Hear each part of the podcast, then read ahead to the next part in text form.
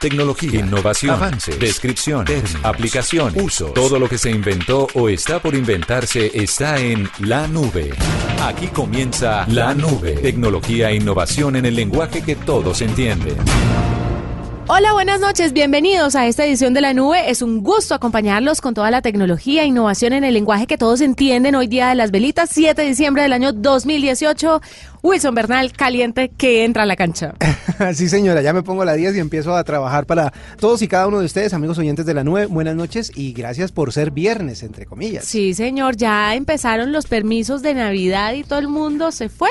Específicamente estamos hablando de Andrés Murcia, que hoy pidió el día libre para eh, irse a celebrar la Navidad a Medellín, porque los de Medellín son los mejores alumbrados. Eh, sí, se encienden los alumbrados de Medellín. en esta ciudad obviamente es plan turístico para muchísima gente en Colombia y en el mundo.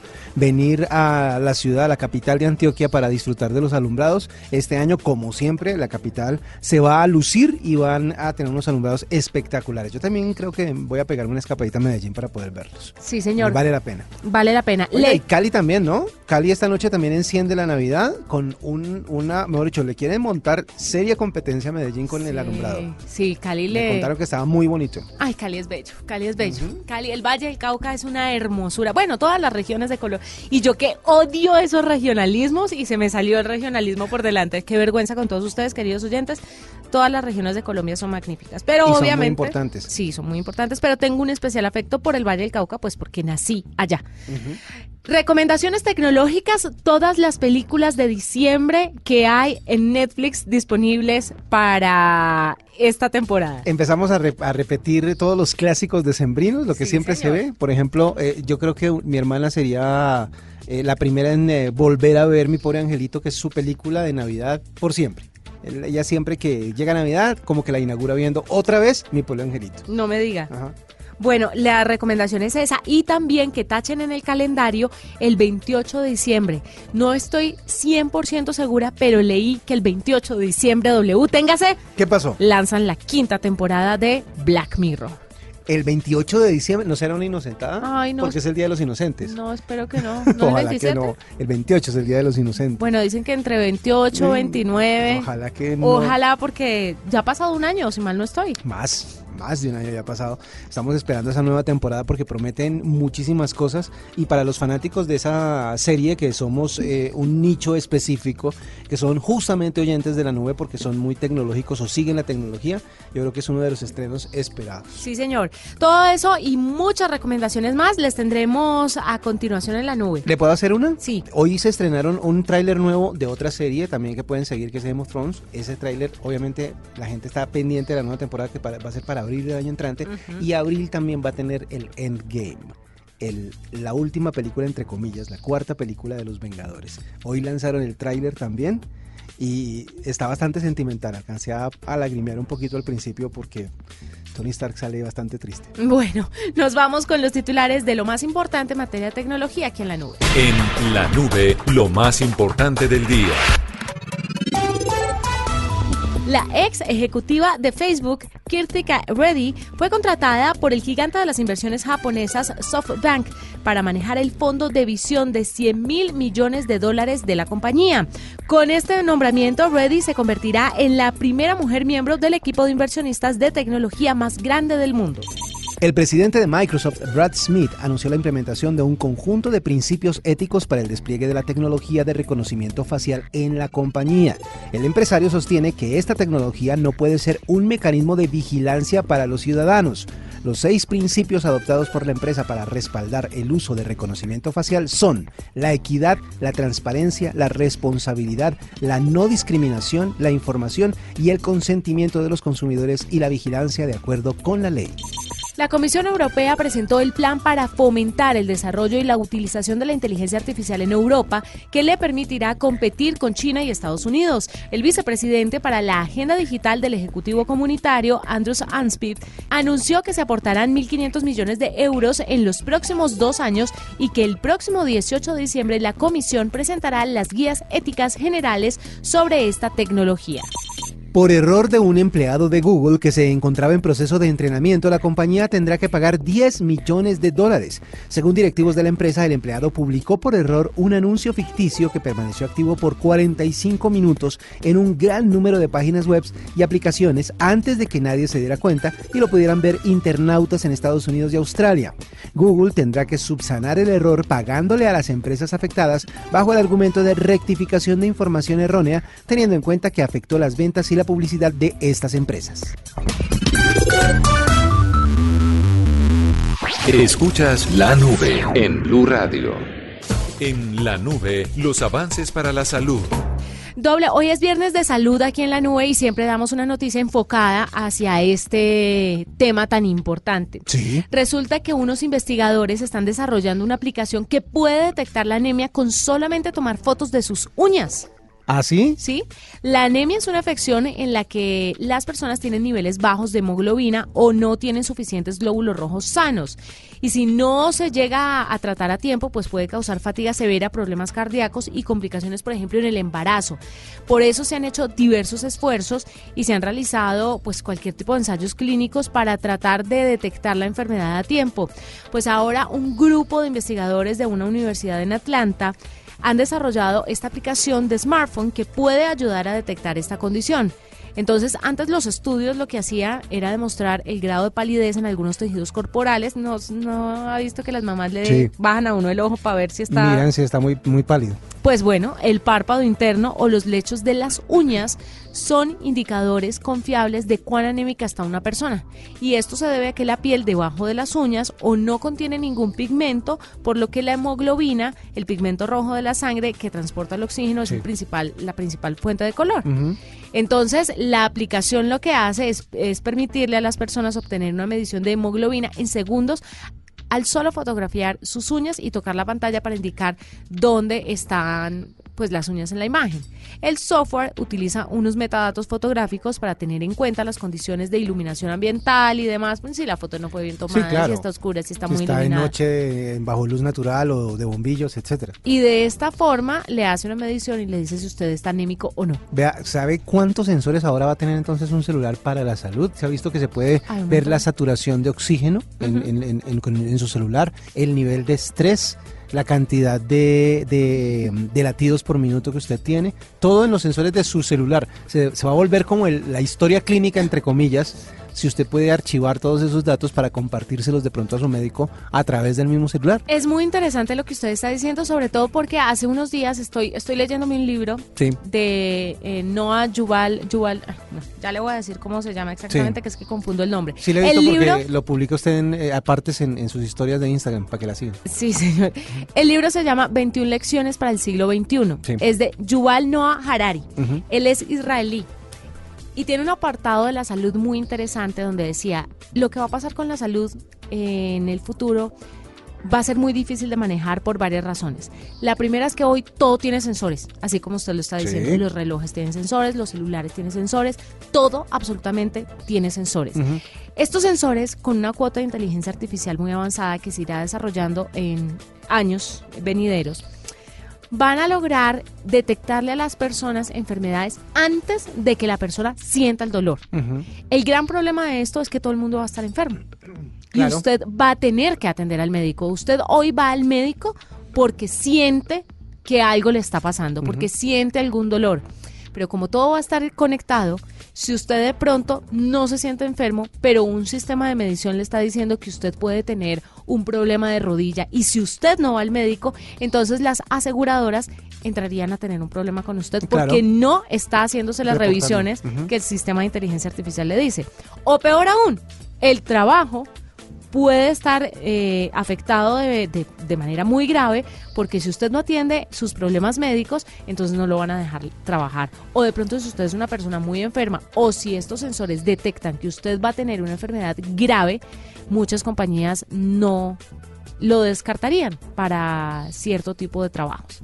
Entonces, ahí el problema de esta avanzada tecnología. Eh, claro, pero si usted lo piensa bien, eso va a hacer que la gente cada vez se cuide más, se cuide mejor o busca la manera de estar offline. Pero no creo que haya una forma de estar offline en el futuro, pero además le voy a decir una cosa, tiene dos lados. Usted lo puede ver por el buen sentido de la innovación y es que va a poder prevenir enfermedades porque los sistemas de inteligencia artificial le van a decir, imagínese cuando a una mujer le digan, vea, o a un hombre, porque también sufren de esto, usted va a tener cáncer de seno en seis meses. Imagínese esa detección temprana, lo que puede hacer por su vida. Pero entonces imagínese que usted esté aplicando para un trabajo y al empleador le digan, esta mujer va a tener cáncer de seno en seis meses. Mm. Y él va a decir, no, sabe que mejor no la voy a contratar porque puedo incurrir en unos gastos que no quiero asumir. Pero ahí, hay, un, ahí hay un tema y ese tema es también el de la protección de datos eh, personales. Es verdad. O sea, porque en ese caso se estaría violando la, la intimidad de las personas al publicar esos datos antes de que esa persona lo autorice expresamente.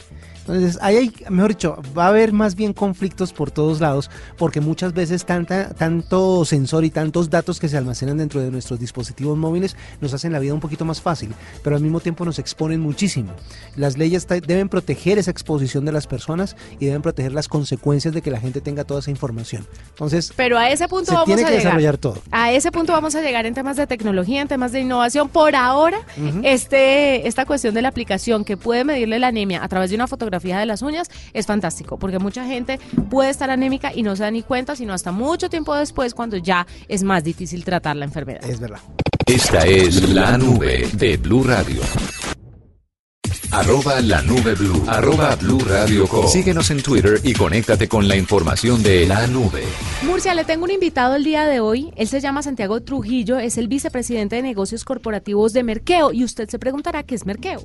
Eh, ¿Qué es Merkeo? ¿Sabe o no? Mm, me suena, me suena como eh, que me hace, eh, voy a mercar y me lo hacen a través de una aplicación. Mm, pero no es, no, no es eso. Mire, hay aplicaciones que le hacen mercado en las grandes superficies y usted a través de la aplicación pues hace la compra. Pero Merkeo es una especie de, es como el supermercado virtual más grande que hay en Colombia, virtual porque usted les compra directamente a no ellos. Es, no es un retail con aplicación, sino es un negocio nativo. Vamos a hablar con Santiago y que nos cuente un poco sobre qué es Merkeo. Bienvenido a la nube, Santiago. Hola Juanita y Andrés, buenas noches, muchas gracias por la invitación, ¿cómo les ha ido? Muy bien, muy contentos de que esté aquí con nosotros y cuéntenos, primero aclarémosle a la gente qué es Merkeo. Realmente, tal y como tú lo decías, eh, Merkeo es el primer supermercado 100% online que hay en Colombia, no solamente en Colombia, sino realmente en Latinoamérica. Somos el primer eh, supermercado 100% online. Y cuando hablamos de un supermercado 100% online, nos referimos a que nosotros no vamos a un supermercado a comprar el producto y después se lo llevamos al usuario. Eh, eh, todas las empresas que se dedican a esto son operadores de la última milla, digamos, son empresas logísticas que van, compran el pedido a un supermercado y se lo entregan al usuario. En el caso nuestro, eh, lo que hacemos es que tenemos unos grandes centros de distribución. Los fabricantes nos entregan sus productos a nuestros centros de distribución y directamente desde nuestros centros de distribución distribuimos a cada uno de los usuarios en sus pues, casas, a cada uno. Ese es como el secreto, digamos que el, principio y, como llegamos a hacer todo este, este sueño que es mercado para nosotros, es porque mm, partimos de un principio en el cual eh, identificamos que para que esto pudiera llegar a la gran mayoría de la gente, el componente principal tenía que ser el precio. Cuando uno es un eslabón más en la cadena, pues definitivamente eh, genera una ineficiencia adicional que lo único que genera es un sobrecosto. Entonces, pues si yo voy al supermercado y lo compro, pues nunca voy a ser más económico que el mismo supermercado. Si yo quiero ser más barato que el supermercado, ¿qué tengo que hacer? Pues tengo que construir un modelo eficiente en el cual yo pueda ser mucho más económico. Entonces nuestro principal eje o todo lo que hacemos en Merkeo es ser el supermercado online enfocado en ahorro, es decir, en precios bajos. Santiago, y entonces, eh, pues los usuarios, eh, digamos, para registrarse, hay un proceso cuando uno va a una gran superficie y se quiere meter en su sistema de mercados o de puntos o sistemas de clientes o le ofrecen tarjetas de crédito, digamos, hay un proceso detrás de toda esa virtualización de compras. En el caso de Merkeo, los, los usuarios, eh, ¿qué tienen que hacer para lograr darse de alta, para eh, poder eh, generar todo este proceso y efectivamente hacer de Merkeo su opción principal para abastecerse? Mira, realmente eso es sencillísimo. Lo único que un usuario tiene que hacer para poder pues comprar a través nuestro es o descargar la aplicación móvil, que está disponible tanto para Android como para iOS, o ingresar a la página www.merkeo.com. Ahí se registra como usuario, pone unos datos básicos que nosotros eh, pues pedimos como por un control de seguridad y el usuario simplemente hace el pedido y hay varios tipos de o métodos de pago. El usuario lo puede pagar contra entrega en la casa, ya sea en efectivo, con tarjeta de crédito o con tarjeta de débito, o lo puede pagar online. Tenemos todas las facilidades para que el usuario eh, tenga la experiencia más rápida, sencilla y desde la comodidad de su casa. La, ¿Ustedes tienen algún acuerdo de, digamos, de la entrega de, estos productos o lo hacen directamente? Eso lo hacemos, nosotros hacemos absolutamente todo el proceso. Ah, qué bueno. Para, para garantizar el mejor precio, como te lo decía al, comienzo o con la primera pregunta que me hicieron, eh, nosotros tenemos que tener el control del 100% del proceso desde que el producto nos lo entrega el fabricante hasta que nosotros se lo entregamos al consumidor. Entonces nosotros operamos desde el momento de recibo del producto en nuestros centros de distribución, todo el almacenamiento, todo el proceso de picking y alistamiento, el despacho, el transporte y la entrega directa al consumidor. El control del 100% de la cadena. Todo esto nosotros le generamos pues, un nivel de eficiencia muy alto a partir de, de nuestros aplicativos tecnológicos que desarrollamos pues, para ser obviamente mucho más eficientes en cada uno de nuestros procesos. ¿Cómo le está yendo a Merkeo hoy, Santiago? Cuénteme en cifras cómo, cómo va la confianza de la gente en esta aplicación. Mira, realmente nosotros pues hemos tenido una penetración impresionante en el mercado. Eh, la propuesta de valor definitivamente ha sido una propuesta que al consumidor le ha encantado. Por fortuna, eh, digamos que desde que nosotros empezamos con este modelo, que fue alrededor de febrero de, del año 2017 hasta hoy, que son alrededor de 22, 24 meses, que es lo que, lo que llevamos. Em, definitivamente pues el crecimiento que hemos tenido ha sido impresionante. Tenemos un promedio de crecimiento más o menos del 20% mensual, pues que eso obviamente es pues el sueño de cualquier tipo de empresa o de industria y pues seguimos creciendo a pasos agigantados eh, alcanzando y pues obviamente nuestro objetivo es, ser no solamente los líderes en los mercados online en Colombia, sino los líderes eh, como supermercado eh, del país. Santiago, muchísimas gracias por estar con nosotros, por contarnos un poco acerca de Merkeo. Eh, la invitación para que la gente se descargue la app y pueda hacer mercado. Todavía hay muchas resistencias, digamos. Hay personas que, dicen, no, pero es que yo prefiero ir al stand, yo prefiero ir a tomar los productos, comparar los precios y tener más opciones. Pero la verdad es que la, virtualización de estas compras de, o de abastecimientos se están tomando el mundo se están tomando el mundo. Estás escuchando La Nube, en Blue Radio y bluradio.com. La nueva alternativa. Bueno, Bonita, continuamos en la nube de este 7 de diciembre, Día de las Velitas. Oiga, ¿sabe que hay una tecnología ahora para que usted tenga velas que pueda controlar desde su celular. Ah, sí, pero, no son reales. Eh, son de mentiritas. Son de mentiritas, pero usted puede subirle la intensidad, bajar la intensidad desde su celular. Hay unas velas especiales que es un bombillo en forma de amarradas a una a una a una que a una vela y ahí puede usted eh, poner el ambiente más romántico, más iluminado, etcétera, etcétera, desde su celular. Sí, es maravilloso. Y además hay algunas tienen sonidos, el sonido que hace la vela al quemarse. Sí, exactamente. Pero eso me parece muy lobo, no, la verdad. Es una recomendación para los que quieren poner velitas tecnológicas en la noche de hoy, pero tengo una noticia un poquito preocupante.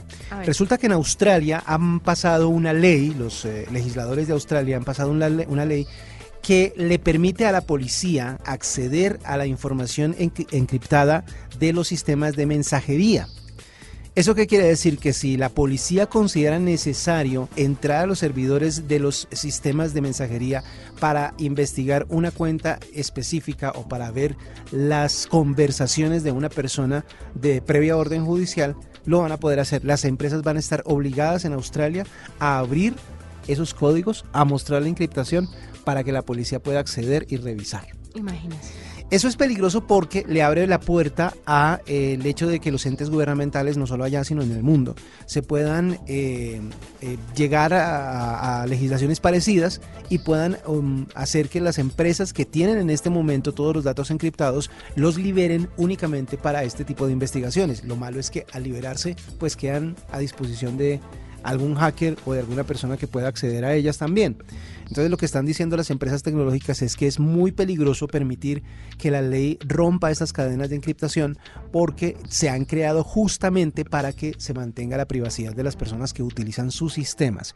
Haga de cuenta, usted se da cuenta que cada vez que abre una conversación en su WhatsApp le aparece un letrerito que dice esta conversación está encriptada de punto a punto. ¿Eso qué quiere decir? Que solo dos personas pueden verla.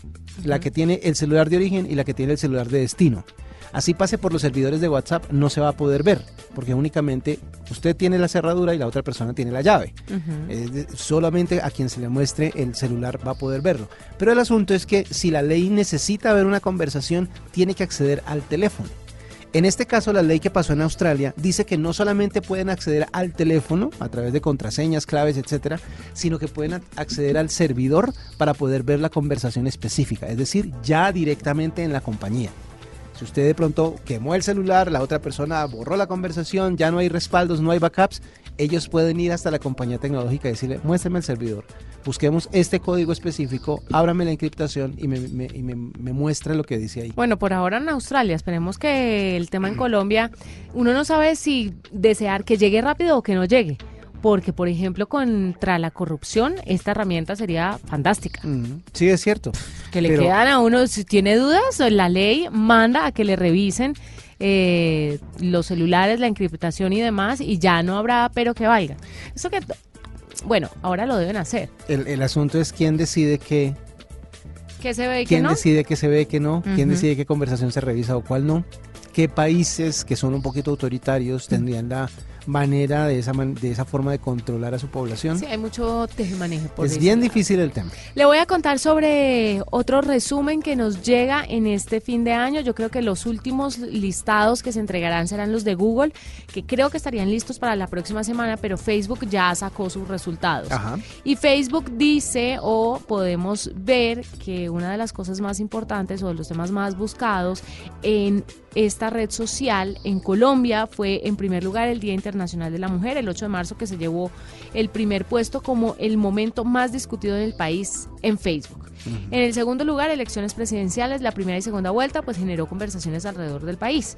La Copa Mundial de la FIFA, el evento de fútbol más importante, también fue uno de los temas más discutidos a nivel Colombia. A nivel mundial, la cosa quedó de la siguiente manera. El Día Internacional de la Mujer, increíble, ¿no? El número uno. Lo que pasa es que eh, los derechos de la mujer han estado cada vez más presentes en la vida de las personas y durante ese día se hizo una jornada que se propagó muchísimo por redes sociales y que hace que eso se multiplique mucho más rápido y por eso la gente de pronto la buscó por Google. En segundo lugar, en segundo lugar a nivel global, todo el movimiento que se generó alrededor de los sobrevivientes del tiroteo de Parkland en Florida, que anunciaron pues este movimiento que generó conversación y acción en todo el planeta. Y por último en el mundo la conversación cívica. Esto fue las elecciones presidenciales en Brasil y las elecciones legislativas en Estados Unidos fueron los momentos también que generaron bastante conversación. Pero además nos llega desde Google también lo que más buscan los colombianos. Los cibernautas colombianos realizan cada año más de 12 millones de búsquedas relacionadas con la Navidad. Increíble, ¿no? Por lo que el país lidera la lista entre los que más buscan eh, temas navideños en el planeta, seguido de Panamá y Honduras. Somos amantes, amantes, amantes de la Navidad. Otro tema de interés fueron los regalos y recetas navideñas. Ah, qué bien. Oiga, le quiero ampliar la información acerca de las velas controladas por app. Esta vela que le voy a mencionar, que se llama Ludela, es de llama real. Ah, sí. Así que no es bombillito controlado desde una app, es una vela que tiene un eh, combustible y una, eh, una, digámoslo así, chispa que usted puede activar desde su celular y se convierte en una llama real, una vela real que usted puede controlar por una app. ¿Pero cómo? Con, ya le digo, eh, dentro de la vela hay un combustible ese combustible se libera y se enciende con una chispa que viene dentro de la vela que usted puede activar o desactivar desde su celular. ¿Y donde se me bloquea el celular qué hago? La apaga con un soplito como siempre. Esta es la nube de Blue Radio.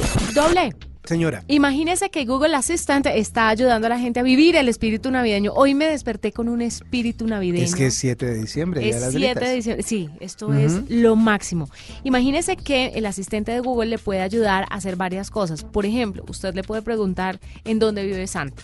¿Cierto? ¿Ah, sí? Usted le puede decir que le haga una llamada a Santa. Ajá. Entonces llega una llamada ficticia y esto a los niños les encanta. Si usted está pensando que esto es inútil, no es inútil. Santo Dios. Si usted quiere vivir el espíritu de la Navidad y validarle a su hijo que verdad Santa existe o que Papá Noel, bueno, el niño Dios no está configurado, pero está Papá Noel o Santa Claus.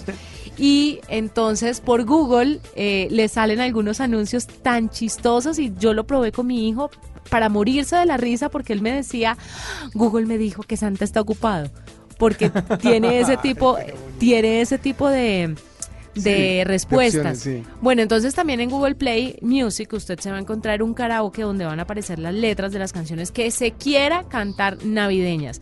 Pero además de esto, también tiene una opción que se llama Storytime, eh, que le lee los cuentos clásicos. Para cerrar, quería contarle una noticia. Cuénteme. ¿Sabe usted que Richard Gere podría protagonizar una serie original de Apple? Richard Gere, el veteranísimo actor de Hollywood. Sí, qué lástima, ¿no? Que esté tan veteranísimo. Bueno, pues es que ya la- los tiempos pasan, como dice la canción. Sí, no, yo sé que los tiempos pasan y parece que Apple va eh, con todo para entrar en el mundo de los contenidos originales, asociándose con productores, actores y estudios por todo el país. Eh, últimamente se asoció con Moonlight, ¿sabe? El estudio de cine detrás de... Sí, Se asoció con el estudio de cine detrás de la película Moonlight. sí, sí. Pues mire, doble, esta serie que pretende protagonizar Richard Gere Sí. sería la historia de dos amigos veteranos de Vietnam que comienzan una masacre contra jóvenes porque consideran que los niños de hoy en día no entienden los sacrificios que llevó a cabo su generación. Linda historia. Es curioso que Apple pues esté en negociaciones de un contenido de carácter violento después de que la empresa declarara que las intenciones de su programación serían las de hacerse un contenido blanco, libre de violencia, de sexo y destinado para toda la familia. Pero son los rumores que corren sobre esta serie que protagonizaría Richard Gere para Apple. Pues eh, otra vez Apple está dando un paso adelante en el tema de... Otra vez Apple se estaba saliendo de la cajita en la que siempre está porque es que le toca. Es que le toca, es a eso me iba a referir. Es que ya está teniendo que ponerse a tono con muchísimas otras plataformas que están desarrollando contenidos propios para tener ese tipo de audiencias y se logra con actores de esa talla. Nos vamos, fue un gusto acompañarlos el lunes más tecnología e innovación en el lenguaje que todos entienden. Chao.